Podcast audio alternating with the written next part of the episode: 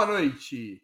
Hoje é 23 de dezembro de 2022 e está no ar mais uma edição do programa Outubro, a última da temporada 2022. Aqui você encontrará as melhores informações e análises sobre a situação política do país. Outubro é apresentado em três edições semanais, às segundas, quartas e sextas-feiras, ao vivo a partir das 19 horas. Cada edição com um trio fixo de convidados, homens e mulheres de diversas orientações e gerações. Hoje teremos a participação de Joana Salem Vasconcelos, historiadora formada pela USP, mestre em desenvolvimento econômico pela Unicamp e doutora em história econômica pela USP. José Genuíno, histórico militante da esquerda brasileira, ex-deputado federal e ex-presidente nacional do Partido dos Trabalhadores.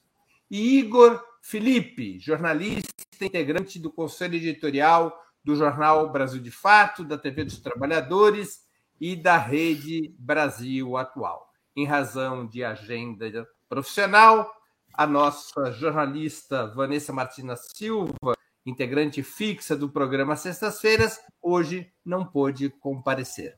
Em nome de Ópera Mundi, cumprimento os três convidados e passo a primeira pergunta da nossa última noitada de 2022. Qual a expectativa de vocês para a posse do presidente Lula no próximo dia 1 de janeiro? O bolsonarismo ainda oferece algum risco de confusão? Com a palavra, Joana Salem. Boa noite, Breno. Boa noite, Genuíno. Boa noite, Igor. Vou fazer aqui a substituição difícil da Vanessa, que sempre faz ótimos comentários. E vamos lá. Bom, eu acho que o dia da posse vai ser um dia extremamente festivo, talvez seja uma das posses mais festivas da história da República. É, lembrando que a posse de 2002 aliás, de 2003, né, de 1 de janeiro de 2003, foi extremamente poderosa na nossa história. Joana, mas... você, tinha, você tinha nascido na posse de 2003? já, já. Eu ainda não tinha votado. Meu primeiro voto foi em 2004 é, para prefeito, mas eu fiz campanha, enfim, eu usava a camiseta do Lula em 2002, ainda tinha 15 anos, eu não podia votar. Mas uh, é, a, a posse de agora tem todo esse simbolismo da é, do, do, que é, do que foi o período Bolsonaro, que foi um período massacrante para a população brasileira, né? Então existe um caráter um pouco de é, é, quase, sei lá, uma, uma, um aspecto simbólico e um aspecto de libertação, né? As pessoas estão se sentindo libertadas de um, de, uma, de um clima político muito pesado, de uma situação catastrófica, de um processo de destruição que emocionalmente, inclusive, não só materialmente, mas emocionalmente massacrou a população brasileira, particularmente a população mais pobre, né? E que nos deixou nessa situação que vivemos hoje, né? De necessidade de reconstrução de tudo, basicamente, né? Então, eu acho que vai ser um período, vai, vai ser uma posse extremamente festiva, catártica, né? E eu tenho a impressão que o perigo bolsonarista, aquela ameaça que paira sobre o momento da posse, com, uh, com os processos de prisão desencadeados há duas semanas pelo Alexandre de Moraes, tende a ser desativado, né? O, a operação de guerra que o Bolsonar, bolsonarismo, é, de maneira molecular, estava organizando, inclusive com os CACs, com os seus fuzis, com as suas granadas, né, com o seu armamento pesado, eu acho que isso tende a ser desarmado, desativado por essas operações de prisão, embora eu acho que sejam insuficientes, porque o processo de desarmamento concreto do bolsonarismo vai precisar acontecer ao longo do governo, de preferência no primeiro ano de governo, né? Então, eu tenho a impressão que não vai ter aquela ameaça de perigo que, por um certo momento, se pensou que poderia ter, é, e que vai ser um momento extremamente festivo e, e, como diz o slogan, né, que foi criado para esse para essa posse, a alegria vai tomar o poder. É claro que tem um deslumbre né, nesse, nesse slogan, uma referência até à, à redemocratização do Chile, né? É a campanha do plebiscito de 88, a alegria já vem. É, a alegria vai tomar o poder, mas daí no dia 2 de janeiro, quem vai tomar o poder mesmo é uma frente ampla, que tem uma série de contradições e que vai ter que se virar com as, as crises internas que podem surgir dessas contradições. Com a palavra, José Genuíno. Bem, Breno e meus companheiros e os que nos acompanham. Eu era presidente do PT na posse de 2002. Foi uma posse potente e eu concordo com a Joana. Essa posse vai ser uma grande festa cívica.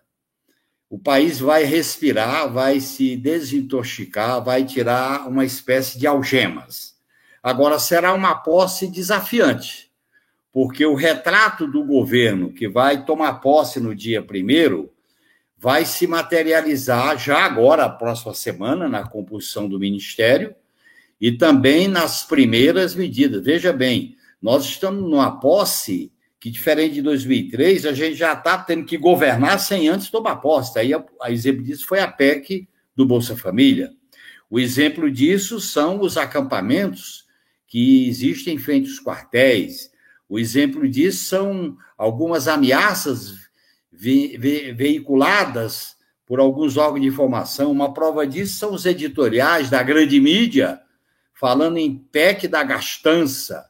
Uma prova disso são as tentativas do mercado de estabelecer um tipo de tutela. E uma, uma prova disso é que o aparelho militar do bolsonarismo não foi desbolsonarizado. O bolsonarismo ele precisa ser desbolsonarizado dentro das Forças Armadas, nas instituições do Estado, na PGR, na Polícia Federal, em vários órgãos do Estado, no sistema de justiça e nos segmentos da sociedade. Portanto, isso vai envolver uma luta política, vai envolver medidas de enfrentamento no terreno judicial, mas principalmente enfrentamento político. Eu acho que a posse vai significar uma alegria, uma vitória, mas nós não podemos simplesmente transformá-la numa comemoração. Eu acho que a posse tem que sinalizar. Por isso que é correto ocupar Brasília no dia primeiro, essa palavra de ordem é correta. Eu acho que o Breno tem razão quando ele já discutiu essa questão aqui, de que após a vitória do Lula, nós temos que ter feito alguma manifestação popular antes da posse que vai se dar no dia primeiro, porque os bolsonaristas fizeram, ganharam tempo, fizeram provocações, mediram força com os acampamentos dos quartéis, eles, em certa medida, marcaram posição e fizeram alguma conquista em manter a tutela militar, lamentavelmente nós não enfrentamos isso, e esse escombro que a transição está mostrando em relação às políticas públicas, em relação ao desmonte, em relação à crise social, em relação à crise financeira, em relação à crise administrativa, era preciso ter mostrado também, e eu vi isso num relatório que eu recebi do Instituto Tricontinental, que eu faço questão de, de divulgar aqui, um relatório sobre a necessidade do desmonte das arbitrariedades, das ilegalidades dos casuísmos legais que foi implantado dentro das Forças Armadas. Com a palavra, Igor Felipe. Boa noite, Breno. Boa noite, Genuíno. Seja bem-vinda, Joana. Um abraço a todos que estão nos acompanhando nessa noite de sexta-feira, às vésperas do dia de Natal.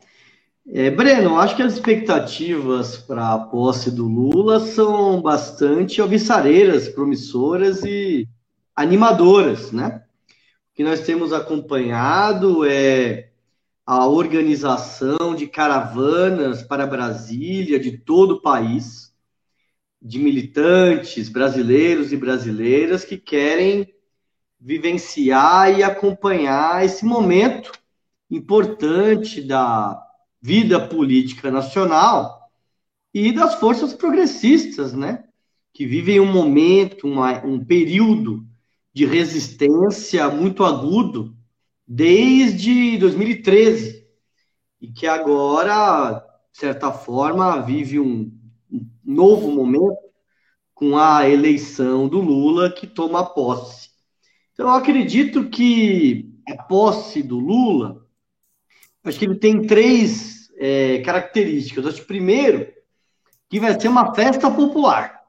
É uma festa de todos aqueles que lutaram, resistiram contra é, o golpe do impeachment da presidenta Dilma, contra a prisão do Lula, é, resistiram contra a eleição e o governo do Bolsonaro, contra esse processo de perda de direitos. Então, é uma festa popular daqueles que lutaram, resistiram e que tiveram uma vitória política importante. Eu acho que o segundo elemento é que tem que ser, além de uma festa, como o Genuíno coloca, uma manifestação de massa, uma, uma, uma demonstração de força política das forças do campo democrático popular, tanto no sentido de garantir que o governo tome posse, mas que possa implementar é, o programa que foi anunciado nas eleições, que, que prevê medidas e mudanças políticas, econômicas e sociais. Então, a posse, ela tem essa simbologia. Isso é uma manifestação de força é, das forças populares para empurrar o governo e enfrentar as forças que, como o Genuíno bem colocou, resistem, né? A gente acaba de ver o editorial da Folha de São Paulo, que já se coloca na oposição ao governo, sendo que o governo nem tomou posse ainda, né?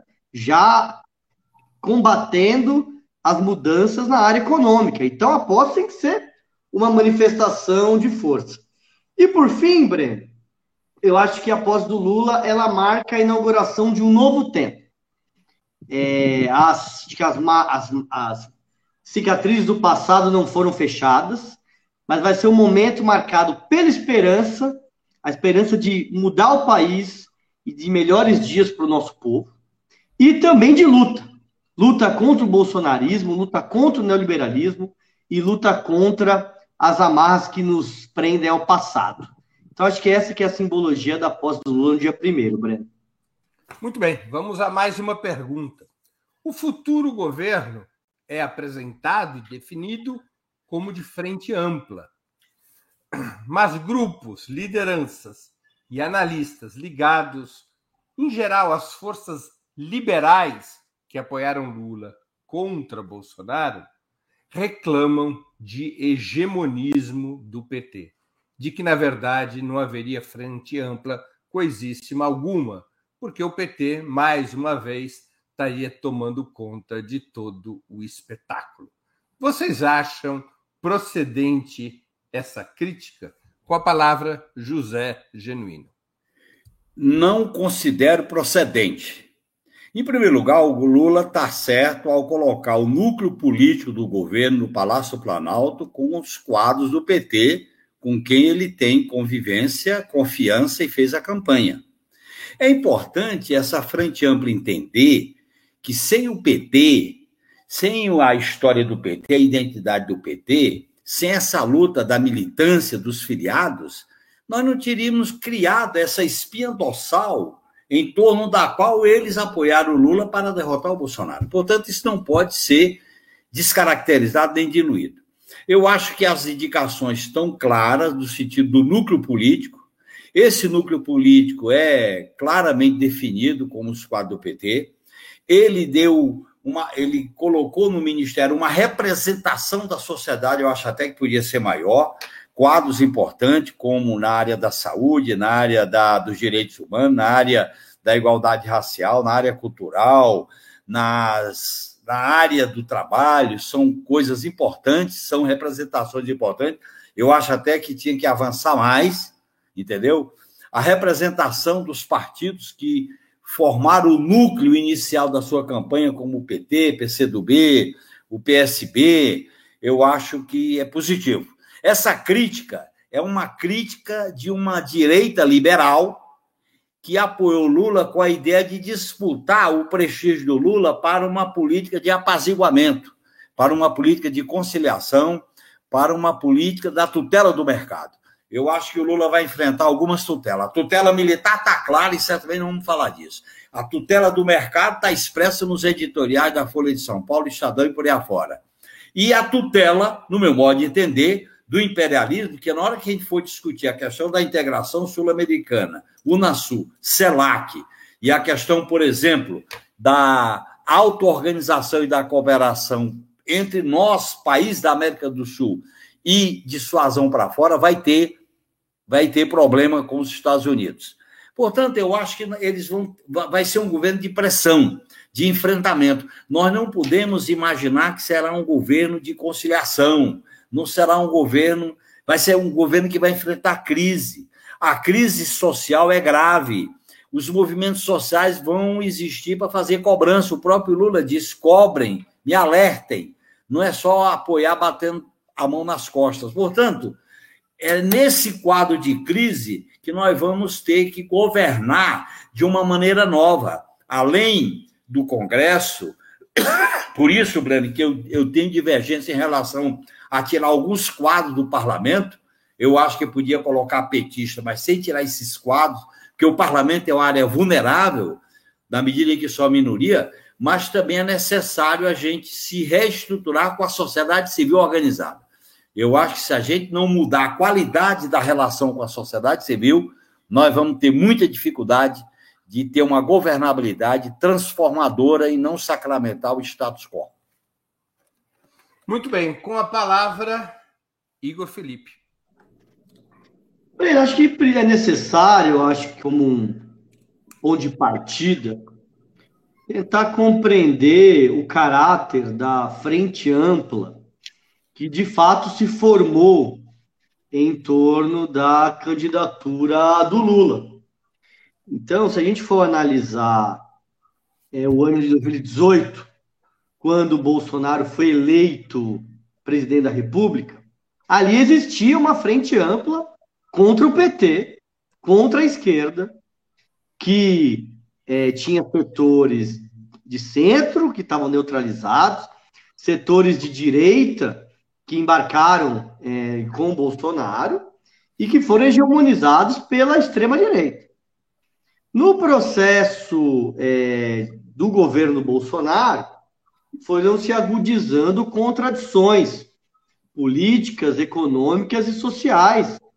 Que eu acho que teve dois elementos que foram centrais. Acho que, primeiro, as ameaças permanentes do Bolsonaro ao sistema democrático representativo brasileiro.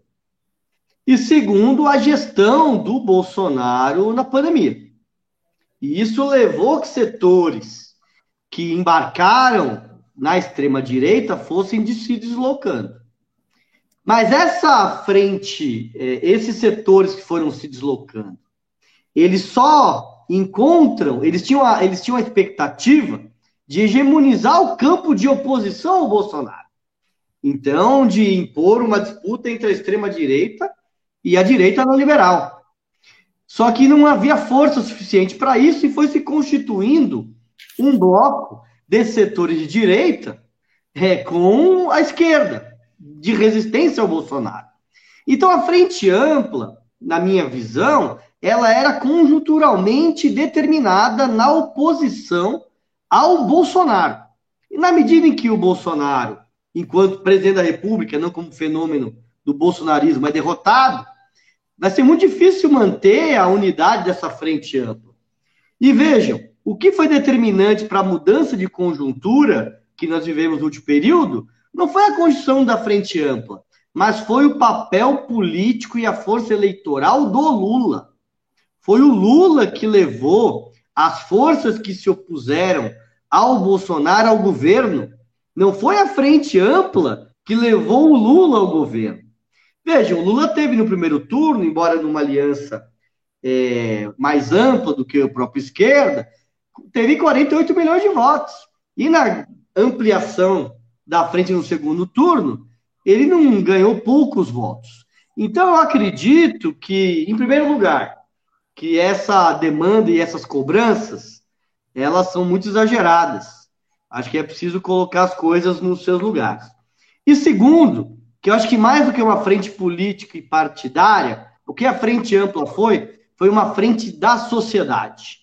E eu acho que o Lula tem apresentado nos seus primeiros nomes uma representação ampla da sociedade que vai além do sistema partidário, que está numa crise profunda, mas que representa setores e segmentos que resistiram nesses últimos anos. Muito bem, com a palavra, Joana Salem. Eu concordo demais com o Genuíno e com o Igor. É, primeiro, na negativa à pergunta, né? É, não, não é adequada essa crítica, é uma crítica de setores que não têm um volume de votos massivos que são representativos o suficiente para reivindicar é, o lugar de centro político do governo, né?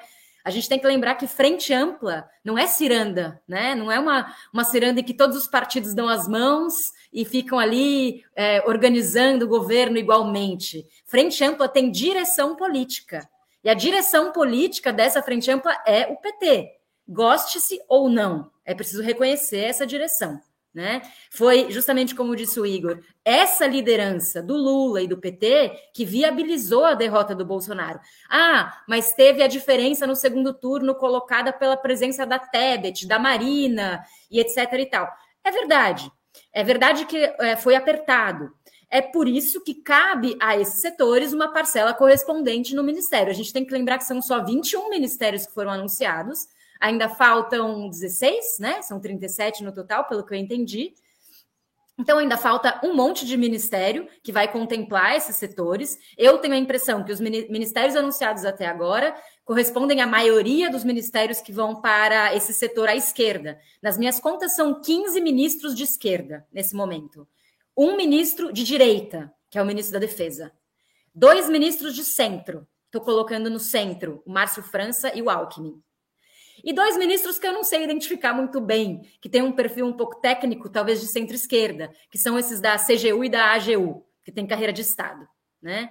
É, então, de fato, a esquerda está predominando nesse momento, ainda bem, né? acho que é um sinal político para a base, que é importante, mas a gente tem que esperar a semana seguinte, porque o Lula opera em larga escala. E ele está dialogando com diversos partidos nesse momento, com a União Brasil, com o MDB, até com é, setores do PP, com, enfim, com os setores que eventualmente podem entrar nos ministérios, inclusive em troca da PEC da transição, nessas negociações que estão sendo feitas. Né?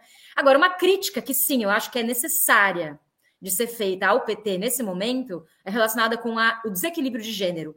Porque dava para ter conduzido a direção política do PT com mais mulheres. Se a gente for fazer a, o pente fino, Todos os ministros orgânicos dos os maiores quadros do PT são homens, com exceção, se não me engano, da ministra da Educação, a Cida é, Gonçalves, né? Que eu acho que ela é do PT. Ministra é... da questão das mulheres.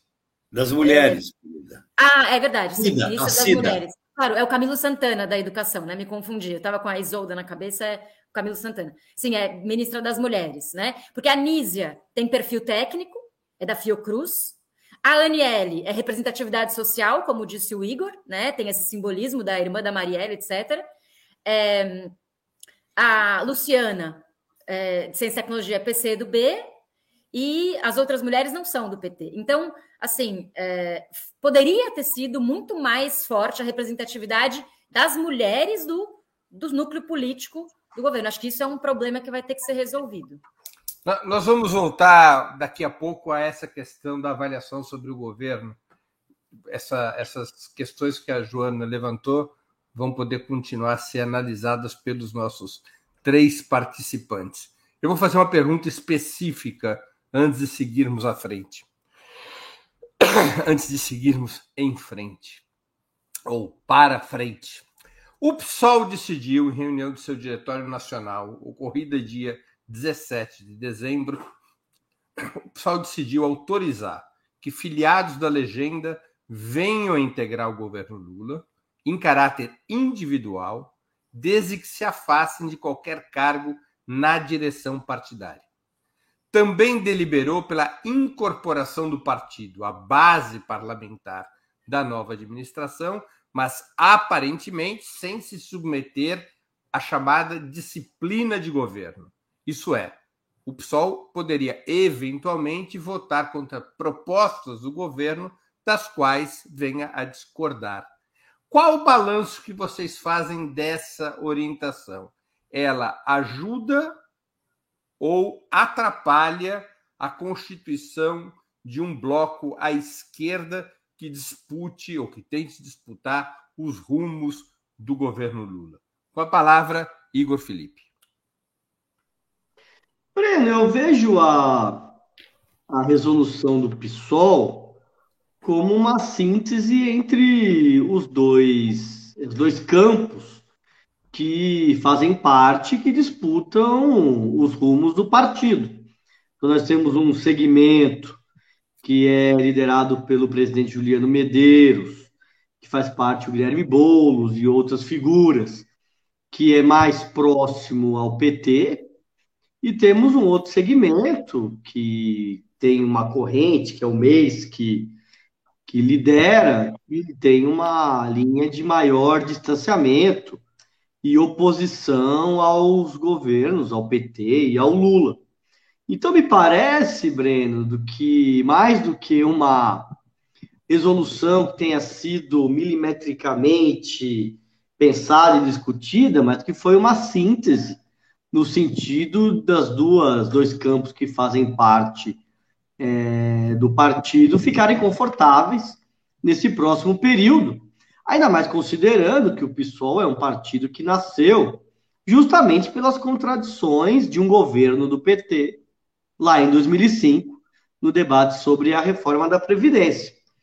É, a avaliação da resolução me parece bastante positiva. Acho que, pelas questões que envolvem o PSOL e a sua composição, acho que ficou uma composição, é, ficou uma resolução importante.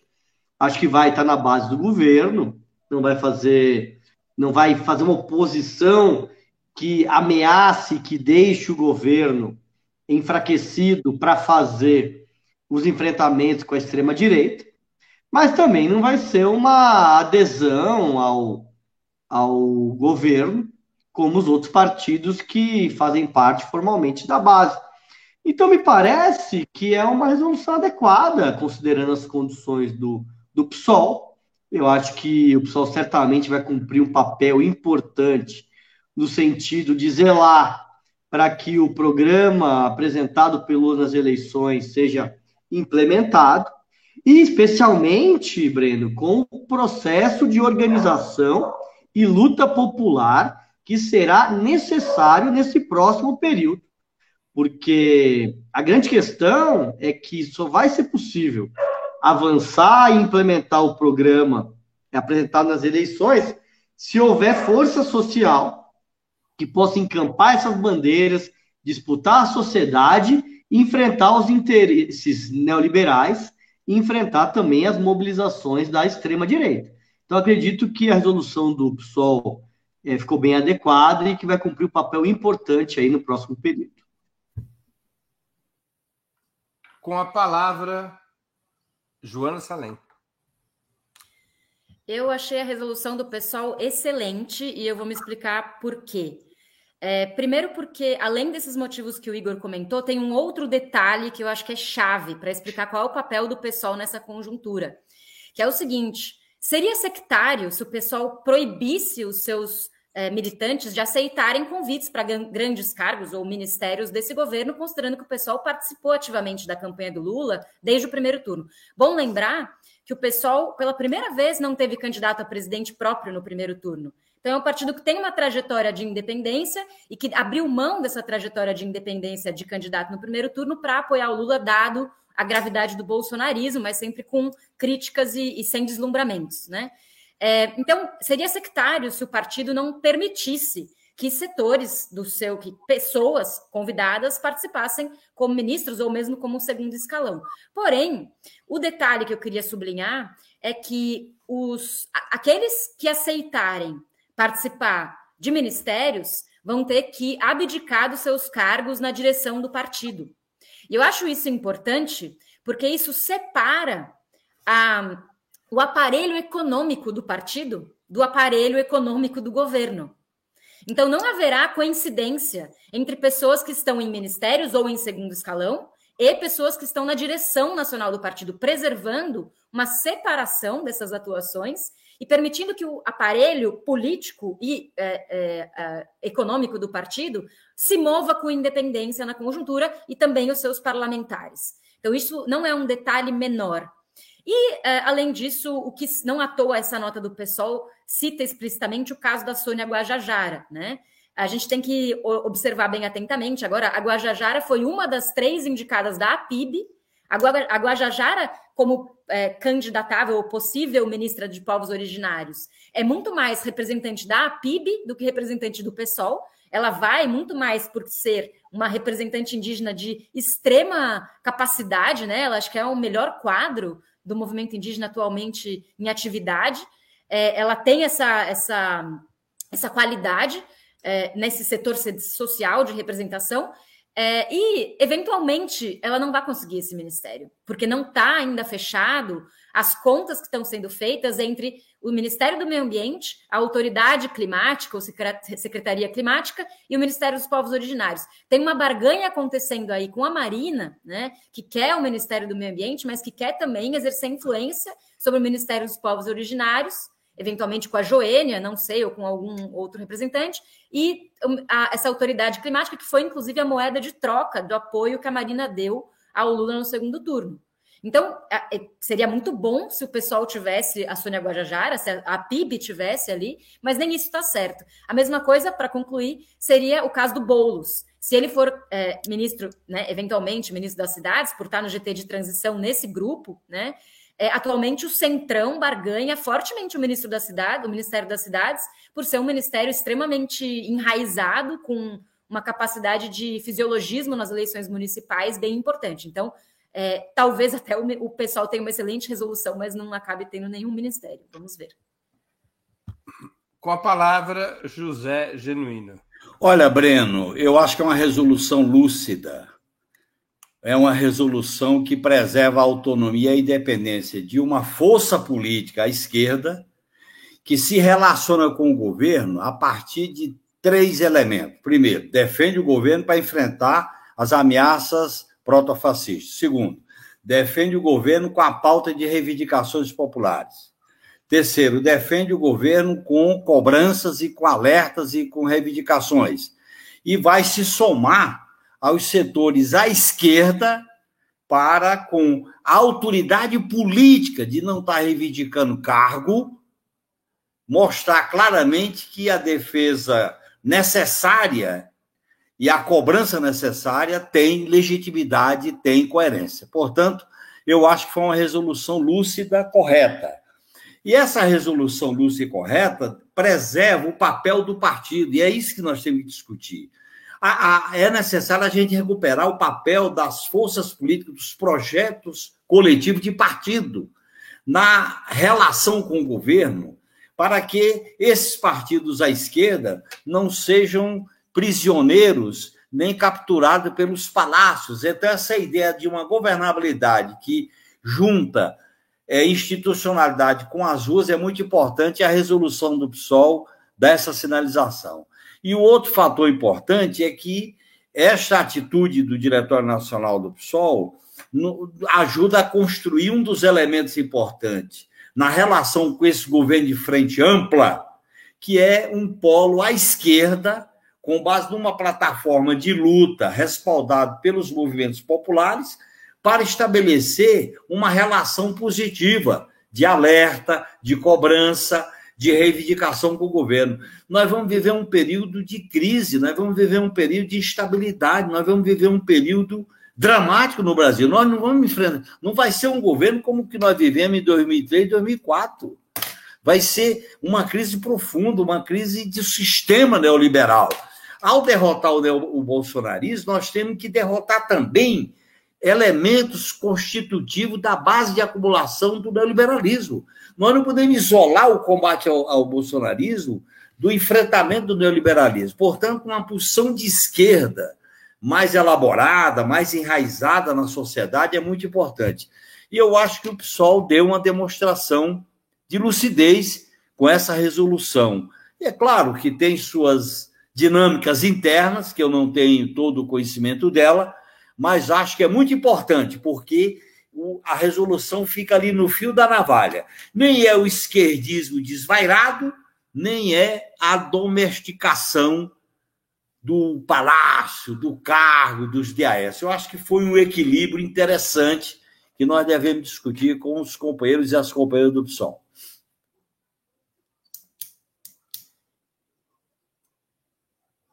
É hora do comercial do intervalo comercial. eu queria pedir a vocês, e é a última vez que eu vou fazer isso esse ano, ficarão sem ouvir minha voz pedinte por 30 dias praticamente. Eu queria pedir a contribuição de vocês, a contribuição financeira de vocês para a Opera Mundi. Há seis formas de contribuição. A primeira é a assinatura solidária em nosso site, operamundi.com.br barra apoio. A segunda é se tornando membro pagante em nosso canal no YouTube. Basta clicar em Seja Membro e escolher um valor no nosso cardápio de opções. A terceira e a quarta, contribuindo agora mesmo com Super Chat ou o Super Sticker. A quinta, é através da ferramenta Valeu, valeu demais, quando assistirem aos nossos programas gravados. E a sexta, é através do Pix. Nossa chave no Pix é apoie.operamundi.com.br. Eu vou repetir. Nossa chave no Pix é A mais eficaz de todas as armas contra as fake news é o jornalismo de qualidade. Apenas o jornalismo de qualidade coloca a verdade acima de tudo. E esse jornalismo que Opera Mundi busca oferecer todos os dias depende da tua contribuição, do teu apoio, do teu engajamento, do teu bolso. Não importa o valor com o qual possa e deseje contribuir, para nós ele é muito importante. A imprensa independente ela depende dos seus espectadores e leitores para se sustentar e se desenvolver. Desde já, eu agradeço a quem puder contribuir e darei esses quase 30 dias de folga dessa minha voz pedinte, como um pastor numa igreja que pede o dízimo. Vamos a mais uma pergunta.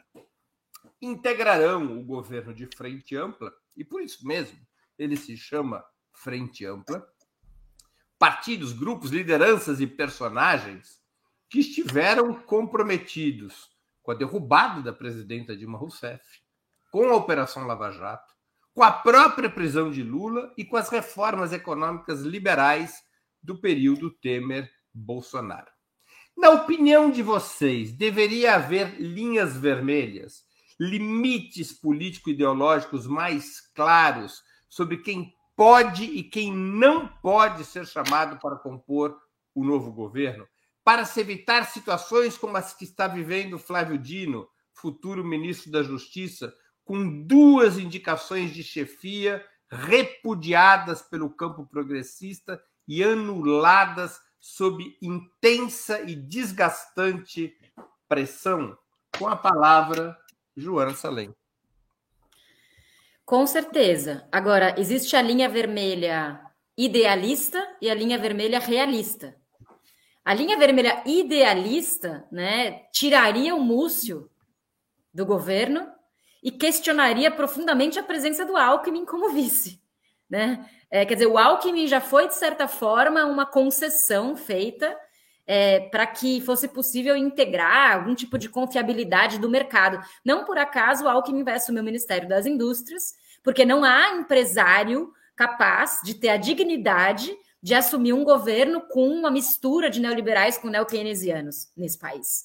O Josué Alencar, que poderia ser o eventual ministro da Indústria, achou mais adequado conter o golpismo da própria Fiesp contra ele, né? E eventualmente a Fiesp, sob o escafismo, seria uma é, ponta de lança do bolsonarismo e poderia dar mais trabalho do que uma Fiesp com o Josué, né? Então, claro, acho que algumas linhas já foram cruzadas, especialmente a linha do ministro da Defesa, né? E existe a linha, é, essa seria, no, no idealismo, o Alckmin não seria nosso vice, né? A frente seria ampla, porém dentro de um espectro de progressismo, e o programa aplicado seria de um, uma, um programa de reformas estruturais é, reforma agrária, reforma urbana, a renda mínima muito mais alta, inclusive, do que o Bolsa Família de 600 reais, uma reindustrialização do Brasil, enfim, uma série de medidas urgentes, o aumento do financiamento da educação e da saúde, um programa, no mínimo, social-democrata, claro, né, que a gente sabe que não vai ser aplicado.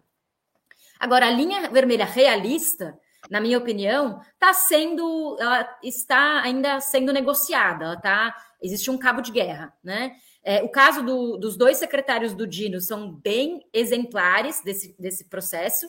E eu acredito que é positivo que o Dino tenha recuado nos dois casos, né? No Camata, que estava com o PRF, e no. Esqueci o nome, Nivaldo. É, Nivaldo é... Rezone? Algo assim. Eu esqueci o sobre.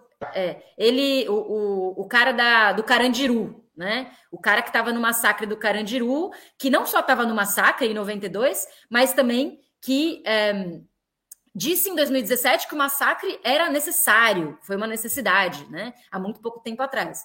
Então, um lavajatista e um bolsonarista. É Nivaldo César Restivo. Resti, é, resti, isso.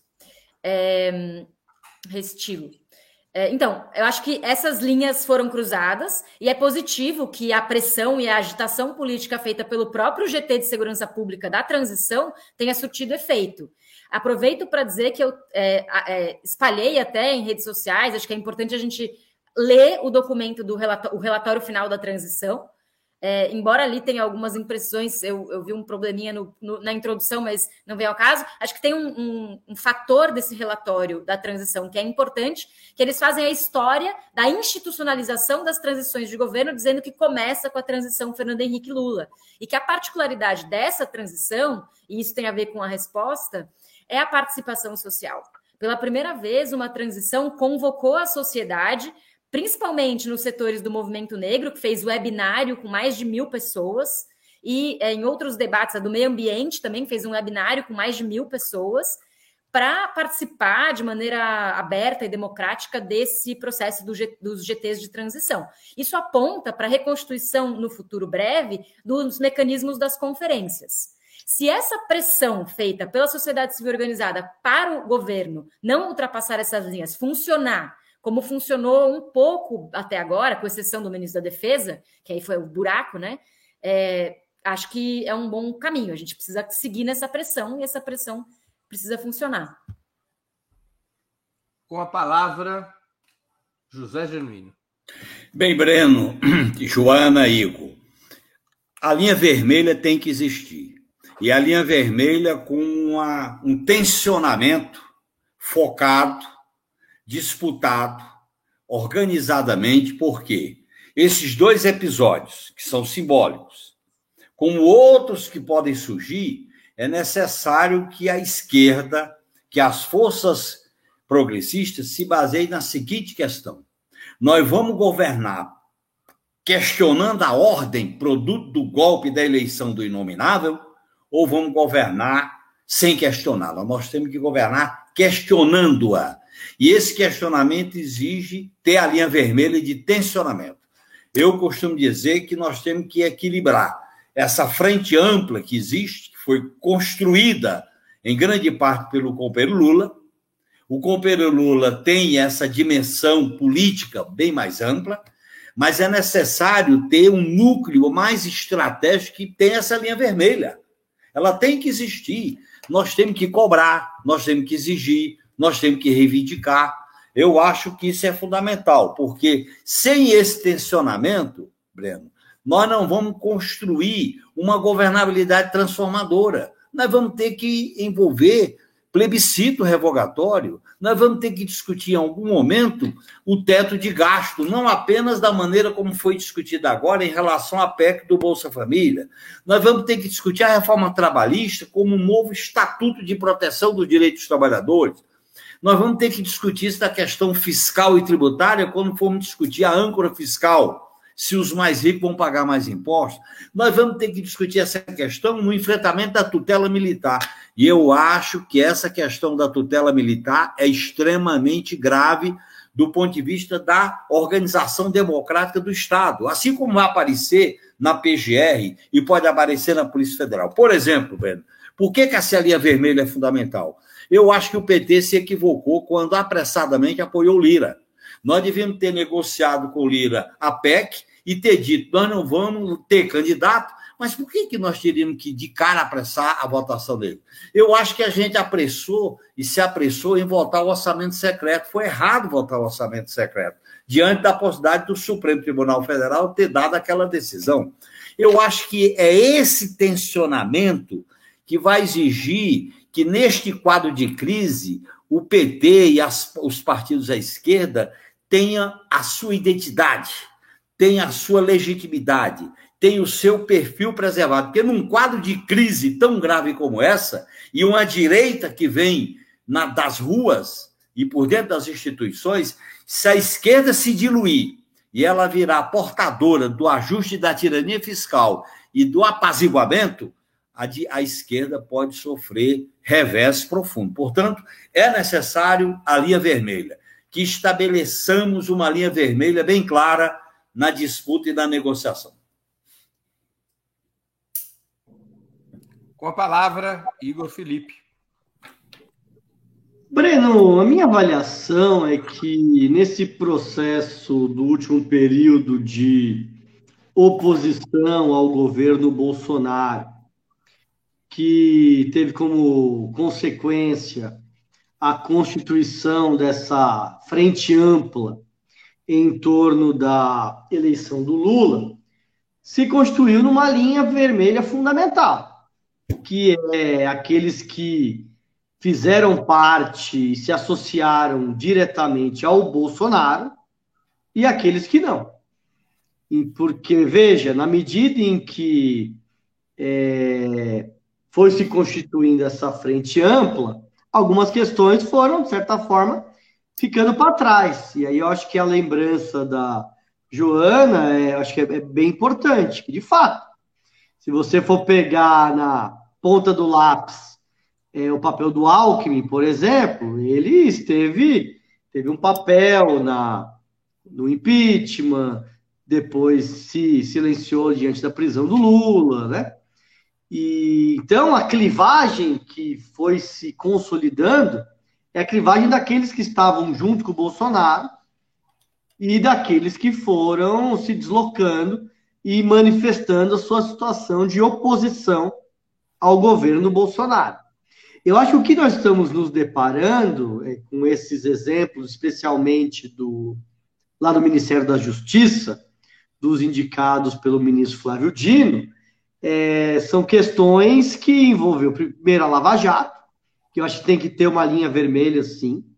Não é possível que aqueles que defendam é, uma operação de exceção como a Lava Jato façam parte do governo, e isso está ligado diretamente àqueles que defendem a democracia, o direito de defesa é, e a presunção da inocência. Então, esses são princípios de um governo progressista, então isso não pode estar dentro do governo. E o segundo caso do coronel envolvido no massacre do Carangiru, que envolve uma questão de direitos humanos, que eu acho que também deve ser uma linha vermelha clara de que aqueles que não respeitam os direitos humanos não devem fazer parte desse governo. Mas acredito, Breno, que é, a sociedade tem que estar vigilante, cobrar e denunciar. E eu acho que o fato desses, dessas duas pessoas não fazerem, não entrarem no governo, eu acho que é bastante ilustrativo de que a sociedade deve zelar, pressionar, denunciar. E é dessa forma que vai ser esse governo. Vai precisar de pressão da sociedade para que as linhas mestras sejam efetivadas. Muito bem. Eu vou para mais uma pergunta, aprofundando um pouco essa discussão, porque, como vocês mesmos colocaram, ela é muito importante. O caso das indicações ao Ministério da Justiça demonstrou um peso formidável do que poderíamos chamar de opinião pública progressista. Aliás, convocada pelo próprio presidente Lula em entrevista coletiva. Ele disse que o papel da opinião pública progressista é cobrar permanentemente a nova administração eh, para que erros possam ser retificados e falhas corrigidas. Essa pressão de fora para dentro, que todos vocês citaram, ela enfraquece ou fortalece o governo? Ela deve ser contida pelos partidos e movimentos sociais ou estimulada? Qual é a relação que os partidos e movimentos que compõem a base desse novo governo devem ter com essa forma de pressão. Com a palavra, José Genuíno. Fortalece o governo e os partidos de esquerda têm que estimular. A governabilidade não pode se restringir aos palácios e à institucionalidade que ela é oligarca e autoritária, a compulsão da Câmara e do Senado, o sistema de justiça que está com o lava-jatismo dentro dele, a tutela militar, a, os, os, aparatos de segurança pública. E, eu, portanto, nós temos que estimular, nós temos que cobrar. E o presidente Lula, que sinalizou isso, é importante ele receber essas críticas, essas reivindicações e esse alerta.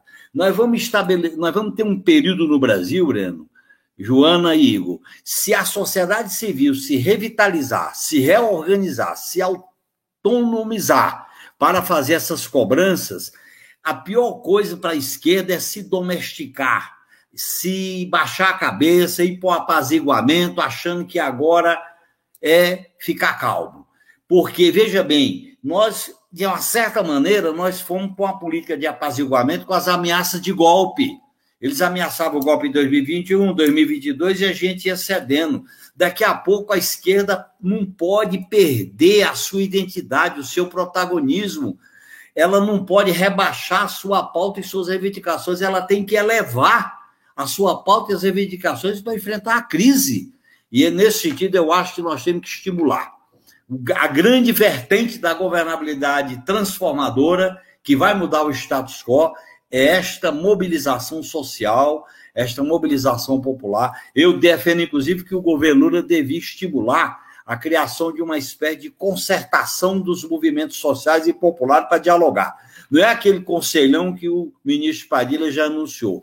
É uma concertação com as forças sociais e populares para dialogar a pauta não é para dar cargo, não é para dar DAS, não é para dar ministério, é para dialogar políticas, rumo, futuro do país, para a gente quebrar essa camisa de força, essas amarras do mercado, dos meios de comunicação, do imperialismo, da tutela das Forças Armadas e da alta burocracia do Estado. Se nós não quebrarmos isso, nós vamos perder uma grande oportunidade de realizar no Brasil uma transformação democrática e popular. Nós vamos transitar para onde? Nós temos que transitar para uma outra ordem democrática e popular em sentido, de sentido anticapitalista, nós como esquerda. Portanto, deve, devemos estimular e é bom para o governo. Com a palavra, Igor Felipe. Breno, é, precisamos considerar é, que o Brasil é um país continental, 210, 220 milhões de habitantes, e com um sistema político partidário muito complexo. Então, é, qualquer governo que vença uma eleição presidencial, ele tem força, mas ele não é, ele não tem força para fazer tudo aquilo que ele quer. Então, nós temos, por exemplo, na atual conjuntura, o Lula foi eleito presidente, mas tem uma correlação de forças desfavorável no Congresso Nacional. É, nos maiores estados do país e mais industrializados, foram eleitos candidatos é, que apoiaram o Bolsonaro. Então, é uma conjuntura complexa e uma correlação de forças ainda desfavorável. Então, é, um governo se elege nessas condições como um ideário e uma orientação geral. Mas para ele conseguir aplicar um programa de mudanças sociais, é necessário que haja uma intensa disputa na sociedade para saber quais são as medidas econômicas, políticas e sociais. Então, Breno, a, a pressão da sociedade, ela não só é, é importante, como ela é necessária para que o governo aplique o, o programa que foi apresentado nas eleições. E digo mais, acho que sem essa pressão da sociedade, vai ser muito difícil que o governo resista e enfrente os interesses que estão colocados é, na conjuntura brasileira.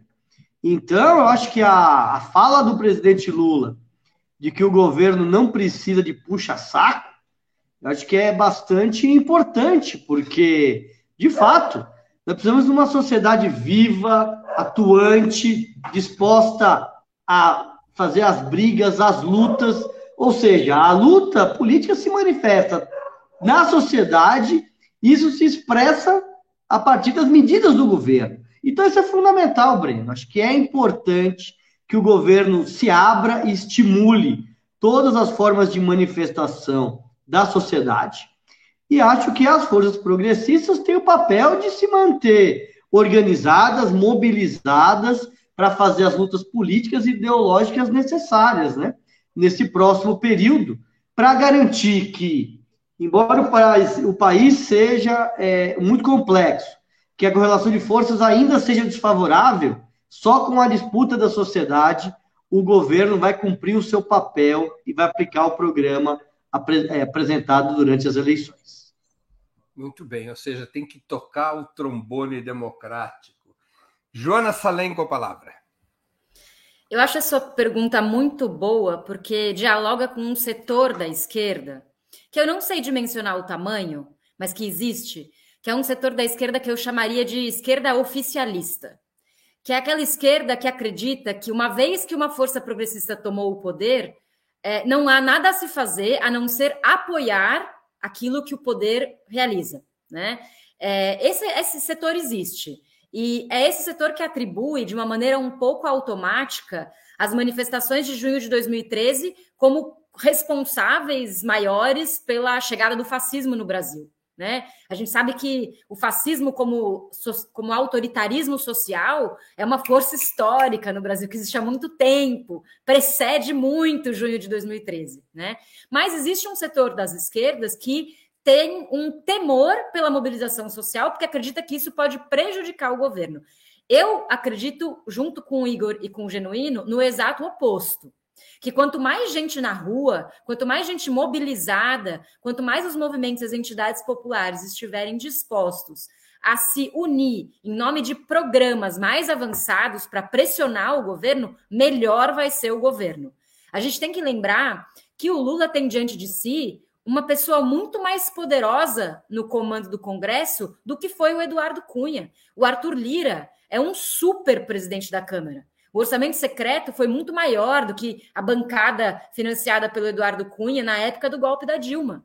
Então, diante de si, o Lula tem um, um aparelho de chantagem política que é muito pesado. E a forma que ele tem, que é uma das dos recursos de barganha que ele tem, além dos ministérios, né, além da máquina pública, é a pressão social e a opinião pública. E nesse sentido, Acho positivo que alguns setores do neoliberalismo estejam criando essa aparência meio fofa de questão social, porque isso nos ajuda a fazer o debate pela esquerda. Por exemplo, Simone Tebet, que agora né, é uma pessoa do, ligada ao ruralismo do Mato Grosso, que tem uma, uma, uma plataforma neoliberal na sua trajetória, mas que, para se diferenciar do bolsonarismo, queria o Ministério do Desenvolvimento Social ou o Ministério do Meio Ambiente. Ainda quer, mas perdeu o desenvolvimento social, vamos ver o meio ambiente, acho que vai perder também. Né? É, isso é interessante porque existe uma, uma direita no Brasil que, para se diferenciar do bolsonarismo, está criando algum discurso social. A gente tem que aproveitar essa oportunidade para radicalizar esse discurso social, inclusive porque no Brasil a, a desigualdade social é tão escandalosa, é tão indecente, que é, algumas políticas sociais que como o próprio Bolsa Família, não necessariamente vão mexer no orçamento do governo, mas que fazem diferença. Né? E nesse sentido, eu queria só é, destacar a importância de o governo priorizar saúde e educação, além da questão da fome, que já foi dito, dos alimentos saudáveis. Né? Acho que isso é muito importante. Saúde e educação não podem ser é, deteriorados pelo neoliberalismo no governo Lula, que isso seria o fim. É, é, para informação dos nossos convidados e da audiência, segundo o jornalista Kennedy Alencar, Lula acabou de decidir pela nomeação de Marina Silva como ministra do Meio Ambiente. Ela, Marina Silva, recusou o cargo da autoridade climática e será nomeada ministra do Meio Ambiente. Simone Tebet, portanto, não virá ocupar essa função e continua em aberto qual será o papel no, o seu papel no novo governo. Passo a última pergunta da noite, a última pergunta do ano. depois de eu ter gasto minha garganta fazendo perguntas o ano inteiro. Eu vou fazer uma pergunta que é mais genérica, exatamente para que vocês possam desenvolver a análise que foram apontando nas perguntas anteriores. Mais de dois terços do ministério, dos ministérios já estão nomeados. Aqueles que ainda não estão nomeados já estão bastante indicados. Na verdade, poucos ministérios eh, ainda faltam para serem definidos. Qual é a avaliação que vocês fazem a esta altura do campeonato do gabinete indicado pelo presidente Lula? Quais seus pontos fortes, aqueles ministros, aquelas indicações ministeriais que fizeram vocês sorrir? E quais os pontos fracos, aquelas indicações que provocaram dor de cabeça? Com a palavra, Igor Felipe. Breno, eu tenho uma avaliação positiva do Ministério é, apresentado e indicado pelo presidente Lula. Acho que primeiro foi bastante pedagógico, que na primeira leva de ministros ele tenha, de certa forma, apresentado qual vai ser o núcleo é, do governo que eu acho que são ministros muito experimentados, com bagagem política, experiência e condição de conduzir esse processo. Então, a do ministro Rui Costa para a Casa Civil, é, que foi da Bahia por dois mandatos, fez seu sucessor, é, nós sabemos os limites é, que nós que vivemos da Bahia, mas é um, um quadro de grande envergadura. A indicação do ministro Fernando Haddad para o Ministério da Fazenda, quando muitos avaliavam que seria possível que se indicasse alguém de fora do PT, algum economista é, mais é, ortodoxo, então indicar o Haddad foi muito importante, que é, de certa forma, eu acho que um dos quadros políticos de maior confiança do Lula, né? É, eu acho que são quadros né, que são importantes, que vão, de certa forma, construindo esse núcleo político. Né? A indicação de Camilo Santana para educação, governador do Ceará por dois mandatos, fez seu sucessor, Wellington Dias, para áreas do desenvolvimento social. Então, me parece que é um ministério que tem é, força política, né? tem voto, inclusive. Né? Então, acho que isso é importante.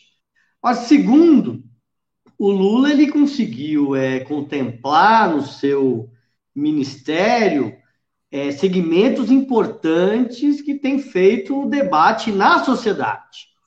Daí eu é, registro especialmente a indicação do Silvio Almeida para o Ministério dos Direitos Humanos, a Aniele Franco para o Ministério de Igualdades Sociais, a Cida Gonçalves para o Ministério de Mulheres, que é um quadro experimentado na luta contra a violência contra as mulheres. Então, acho que isso expressa nomes que dialogam e que, inclusive, estimulam a mobilização e a participação da sociedade. Então, acho que são nomes importantes, né, que acho que demonstram que a amplitude da, do governo Lula não vai se dar pelo aspecto partidário, mas pela sua capacidade de expressar os segmentos mais ativos da sociedade. E, por fim, é, o lado, acho que mais negativo, eu acho que é a indicação para o Ministério da Defesa. Né?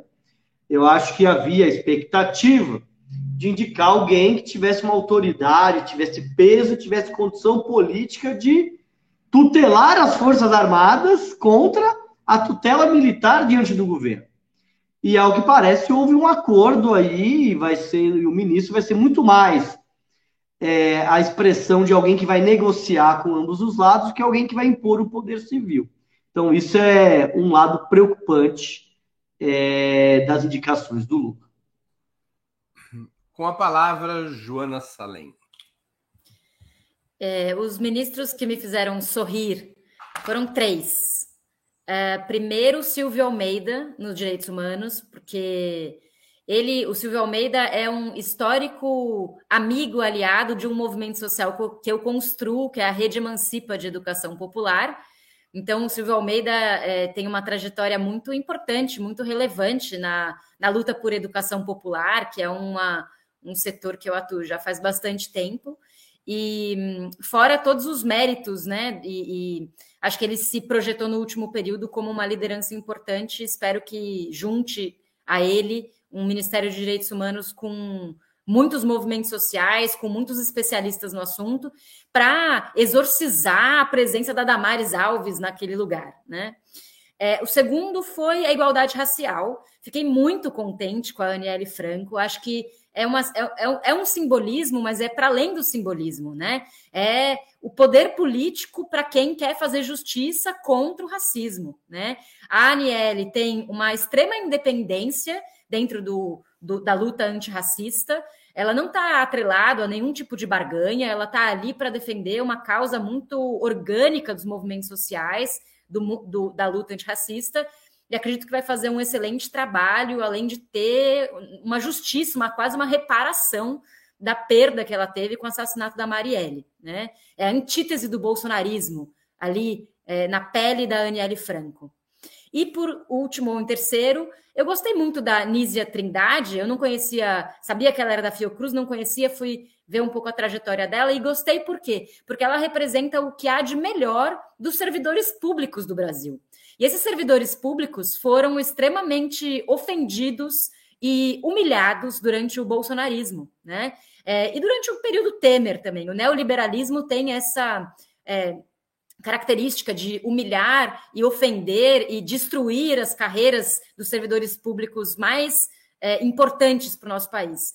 E ela tem uma trajetória de é, universitária nas universidades públicas, uma trajetória da, na Fiocruz, uma trajetória no SUS. Né? Ela tem uma história de defesa do SUS, que foi tão importante nesse último período, e destaca o, o desafio que ela vai ter para desmilitarizar o Ministério da Saúde, são tantos ministérios que foram militarizados, a gente está falando da pasta da defesa, mas todos os ministérios precisam ser desmilitarizados. Eu espero que isso aconteça o mais rápido possível. Nenhum ministro te deu dor de cabeça? Só tem ministros que te fizeram sorrir? Ah, os que deram dor de cabeça, todo mundo já falou, da defesa. É, são é, os, os ministros do PT, como eu falei anteriormente, né? é, são ministros que eu acho que poderiam ser, que são muito é, da, de uma geração e de um, de um núcleo político que já está no comando há muito tempo. Poderia ter tido uma renovação, né? Poderia ter tido outros quadros, da, até da juventude do PT, que, que ocupassem o espaço legítimo que o PT tem como diretor, direção política do governo, mas que é, contemplassem sim a diversidade das mulheres e dos negros, né? Lembrando que são 21 ministérios, agora 22, né? é, com seis, agora sete mulheres, né? Um terço só dos ministérios uh, anunciados são de mulheres, é muito pouco, né? E oito que são não brancos. Então, eu acho que ainda precisa avançar bastante. O problema é que os próximos ministérios, como eles são muito provavelmente entregues à negociação com o Centrão, mais difícil que eles tenham mulheres e negros, né? Porque a gente sabe as características desses ministérios. E acho que é, o exemplo das paridades, de governos paritários, deveria ser mais presente nesse governo e, e, a mulherada devia estar mais bem representada e também a negritude. Com a palavra, José Genuíno. Tem que abrir o microfone, Genuíno. Pois não? Pois não, estamos tá, te ouvindo. O núcleo político do Palácio Planalto está bem montado pessoas do PT, de confiança do presidente Lula, e é importante isso aí. Por isso que há uma crítica a esse lucro político. Segundo, eu acho que a, a, as características dessa representação popular das mulheres, igualdade racial, direitos humanos, da saúde, da mesmo da CGU, da AGU, são coisas importantes. Eu estou dizendo isso por quê, pessoal? Porque olhem bem, na questão central, nós não estamos discutindo aqui um ministro. Nós estamos discutindo uma questão central da organização democrática do Estado brasileiro. Mais uma vez, diante de uma crise profunda nós estamos deixando de tratar com ousadia, com visão democrática, a questão central das Forças Armadas no Estado. Mais do que o Múcio, é a aceitação da tutela militar. Como é que se expressa isso? A maneira como se negociou com os comandantes militares usando o critério da mais, do mais antigo. O mais antigo é manter o status quo. Segundo, o documento da, do GSI sobre questões consideradas cláusulas pétreas para as Forças Armadas, entre as quais a defesa dos interesses da família militar, dos cargos e nem pensar no artigo 142. Terceiro, o Gabinete de Segurança Institucional tinha que ser desmontado para ter uma casa militar e uma área de inteligência e contra-inteligência de natureza civil, para separar a inteligência militar da inteligência civil que assessora o presidente da República. E são questões muito importantes para a reestruturação democrática do Estado brasileiro. Eu digo para vocês de maneira muito franca, três questões estratégicas me preocupam nessa transição democrática e popular do Brasil. A primeira é a questão da tutela militar, como ela está se enraizando, como ela está se impondo. Vocês viram que a última, uma das últimas resoluções do ministro da Defesa, do Ministério da Defesa, é criar uma um órgão que vai interpretar a Constituição e as leis dentro do Ministério da Defesa? Todo ministério tem a Conju, que é a assessoria jurídica, mas eles criaram um super órgão que a, o Ministério da Defesa vai ter a função de interpretar a Constituição. Quem tem que interpretar a Constituição pelo governo é a, é a Advocacia Geral da União, tá mas vai ter no Ministério da Defesa. É a expressão dessa tutela militar, e isso me preocupa muito. Eu acho que é um erro não ter criado o Ministério da Segurança Pública. Era um Ministério da Segurança Pública com autoridade civil, unir o sistema de segurança pública com o SU, SUSP, Sistema Único de Segurança Pública. Então, eu acho que essa é uma questão, não é uma questão qualquer, é uma questão central que, no meu modo de entender, nós temos que cobrar, alertar, porque é extremamente grave como fomos, porque não é qualquer coisa, desculpe eu, eu ganhar um pouco de tempo. Foram seis anos de militarização, de tutela militar, de tweet militar, de militarização do Estado, de ameaça de golpe, de 7 de setembro, tudo isso é normal? Não é normal, tinha que ser enfrentado. Pelo menos, se não era para chegar no ponto que chegou o Gustavo Petro, da Colômbia, mas pelo menos a gente chegar perto.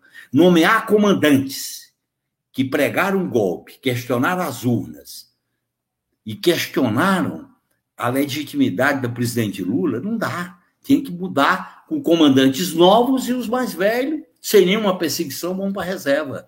É isso que, no meu modo de entender, nós estamos, mais uma vez, cedendo à pressão, aos acampamentos dos quartéis, colocando um ministro da Defesa que vai agir de acordo com a pretensão dos comandantes militares. Eu estou muito. Eu, nesse ponto, eu não. Eu sou crítico. Além de ficar triste, eu sou crítico, viu, Breno? Um abraço. Eu vou fazer aqui uma pergunta fora de roteiro, mas que entre o domingo, com a vitória da Argentina, e o agravamento da saúde do Pelé, está posta no mundo inteiro. Pelé, Messi ou Maradona? Igor Felipe. Olha, Breno, eu não vi o Pelé jogar, mas eu sou do time do Pelé, porque ele era sobrenatural. E também do Maradona, o Messi, embora eu acho que o Messi é um jogador extraordinário. Joana Salem. Eu também, eu não, na verdade, eu não sou muito do, do mundo do futebol, então para mim essa escolha é fácil, Maradona. Não foi uma contradição a sua frase? Não sei, para mim é a política anulou. que governa essa escolha, é a política, ah. não é outra coisa. Então, para mim, o Maradona agora, simpatia pelo Messi todo mundo tem. Eu aplaudi, adorei que a Argentina ganhou, é, mas no Pelé, do ponto de vista da política, fica a desejar, né? Então, para mim, se, se, o critério é político, o Maradona tá fácil. Não, o critério é futebolístico. A pergunta foi um critério futebolístico. Genuíno, que aqui nessa ô, sala. Ô, Breno, eu sou sala, eu e o Genuíno assistimos todos os três jogarem. Então, Assistimos. E eu, sou, e eu sou os três. E vou dar aqui um depoimento sobre o Pelé. Em 70, na Copa de 70, Joana, Igor, a gente era duro torcer pela seleção brasileira com aquele Brasil a meu deixo. E tinha um companheiro nosso, lamentavelmente está desaparecido, que ele dizia: companheiros e companheiras, quando o Pelé pega a bola, deixa eu cometer um desvio ideológico. Aquela genialidade, a genialidade do Pelé, a genialidade do Maradona, a genialidade do Messi, faz com que a gente seja um admirador dos três. Eu sou Pelé, Maradona e Messi. Muito bem. Chegamos ao final de mais uma edição do programa Outubro. Eu conversei hoje com Jonas Salem, José Genuíno e Igor Felipe. Essa foi a última edição da temporada 2022 do programa Outubro e o último programa apresentado por mim neste ano que logo mais se encerra. Nós retomaremos no dia 16 de janeiro de 2023, com muitas novidades, mas mantendo o caráter plural, polêmico e democrático do programa. Eu agradeço aos convidados e à audiência pelo prestígio e o apoio desde o lançamento dessa mesa de análise e debate. Muito obrigado. Boa noite, boa sorte, boas festas e feliz ano novo, especialmente para os nossos três convidados, Joana, Igor e José Genilha. Boas festas a todos.